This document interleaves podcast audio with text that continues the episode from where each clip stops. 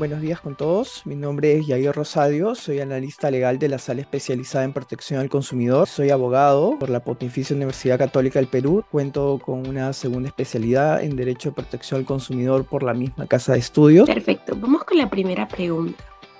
¿Cuál es el contenido esencial del deber de idoneidad en el servicio aéreo? Respecto a esa pregunta es importante tener en cuenta lo siguiente. La formulación de la misma, hablando eh, de contenido esencial del deber de idoneidad, daría a entender que el deber de idoneidad tendría un contenido distinto o un significado distinto dependiendo del sector económico en el cual nos encontremos, ¿no? Pero en realidad esto no es así.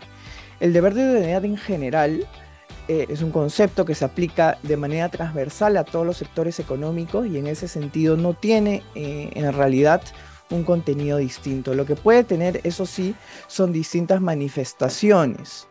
¿no? Pero en sí un contenido distinto no tiene, ¿no? Es importante tener en cuenta que se entiende por deber de idoneidad la correspondencia que existe entre lo que el consumidor espera y lo que finalmente recibe, ¿no? Los parámetros para determinar esta eh, correspondencia básicamente son eh, es en atención a las garantías del servicio y del producto, que son tres, la explícita, que básicamente son los términos y condiciones pactados, la implícita, que son los fines y usos previsibles de acuerdo a, usos y costumbres en el mercado, y la legal, que básicamente son las normas que deben cumplir los proveedores al momento de brindar los servicios y productos. ¿no?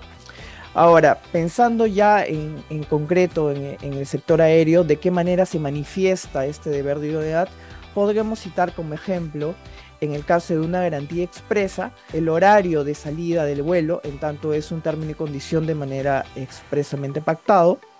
En el caso de una garantía implícita, podríamos decir, por ejemplo, que un consumidor esperaría, de acuerdo a los usos y costumbres en el mercado, recibir un trato respetuoso en ese sentido, no esperaría recibir algún tipo de agresión verbal o física por parte de algún tripulante de la aerolínea, eh, específicamente del avión me refiero. Y respecto a una garantía legal, habría que tener en cuenta que eh, un consumidor esperaría, por ejemplo, en casos de retrasos, recibir las medidas correctivas establecidas en la norma, ¿no? que por ejemplo podría ser el acceso a un refrigerio y una llamada telefónica. Vamos con la siguiente pregunta.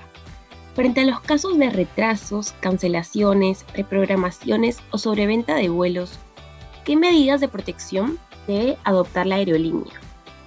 En el tema de retrasos hay una serie de medidas correctivas que debe desplegar la aerolínea en estos casos, siempre y cuando ese retraso sea imputable a ella. Esto va a depender básicamente del tiempo, de la demora. Si la demora es superior a dos horas, hasta un máximo de cuatro, el consumidor tiene derecho a recibir un refrigerio y una llamada telefónica. Si esta demora se extiende superando las cuatro horas hasta un máximo de seis, se tiene derecho a refrigerio, a la llamada telefónica y a los alimentos según la hora. Y si la demora se extiende por un plazo superior a las seis horas, el consumidor tiene derecho a todo lo anteriormente mencionado. Esto es el refrigerio, la llamada telefónica, los alimentos según la hora y además tiene derecho a hospedaje en caso sea necesario dormir, a un transporte desde y hacia el aeropuerto y además a una compensación equivalente al 25% del valor del trayecto incumplido. En el caso de una reprogramación, básicamente el consumidor tiene derecho a ser informado sobre la nueva hora de partida. En el caso que me planteas de cancelación, principalmente el consumidor tiene derecho al, reintegro del costo del boleto o también a que se le consiga un vuelo sustituto y si esto no se produce, de igual forma en un supuesto parecido al anterior, tiene derecho a alimentación según la hora, a un hospedaje en caso sea necesario dormir y a un transporte desde y hacia el aeropuerto. Finalmente, en los casos de overbooking, llamado también sobreventa de pasajes, el consumidor tiene derecho a que se le embarque en la misma fecha y en la misma ruta y si esto no es posible, eh, se le debe embarcar en el vuelo de otra aerolínea en lo más pronto posible. ¿no? En ambos casos, además, existe el derecho del consumidor a recibir una compensación por el 25% del valor del trayecto incumplido. Ahora bien, ¿Cómo se debe garantizar el deber de idoneidad en los casos de retrasos, averías o pérdidas de equipaje? Aquí es importante tener en cuenta que los proveedores son responsables por la custodia del equipaje y en ese sentido ellos son responsables por cualquier tipo de retraso, avería, destrucción o pérdida que pueda pasar al mismo, ¿no? En ese sentido, el consumidor tiene derecho a recibir una compensación equivalente al valor del contenido del equipaje y el cálculo que se hace para determinar cuál es el valor de este se hace en función al valor o los objetos que haya declarado previamente el consumidor. Eh, siempre y cuando exista, eh, valga la redundancia, una declaración del consumidor declarando este tipo eh, o los objetos que estaba llevando consigo.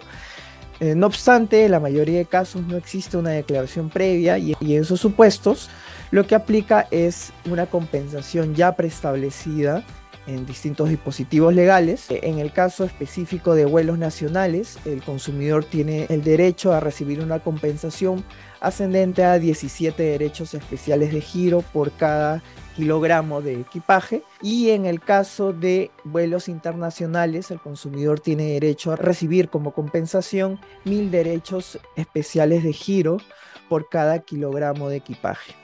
Finalmente, ¿Qué postura ha adoptado el Indecopi en los supuestos de transferencias o endosos de pasaje? Más que una postura, en este caso estamos ante la aplicación de una norma, ¿no? Es básicamente el numeral 7 del artículo 66 del código, el cual establece el derecho de los consumidores de poder endosar o transferir la titularidad de los boletos que han adquirido en cualquier tipo de modalidad de transporte a nivel nacional, ¿no? Específicamente en este caso, transporte aéreo. Para poder ejercer este derecho, solo es necesario comunicarlo a la aerolínea con una antelación de 24 horas y brindar los datos que sean necesarios para poder identificar a la persona a la cual se está endosando el boleto aéreo. ¿no? Y adicionalmente, habría que hacer el pago del precio de la emisión del nuevo boleto. Es importante mencionar que la aerolínea no está permitida de hacer algún cobro adicional al que acabo de mencionar. ¿no? Asimismo, se tendría que tener en cuenta que se puede endosar también algún tramo de los adquiridos. En este caso me refiero, por ejemplo, a los supuestos en los que los consumidores adquieren boletos de ida y vuelta. En este caso, por ejemplo, un consumidor podría hacer uso del tramo de ida, más no el de vuelta, endosando este último a otra persona que considere pertinente, ¿no?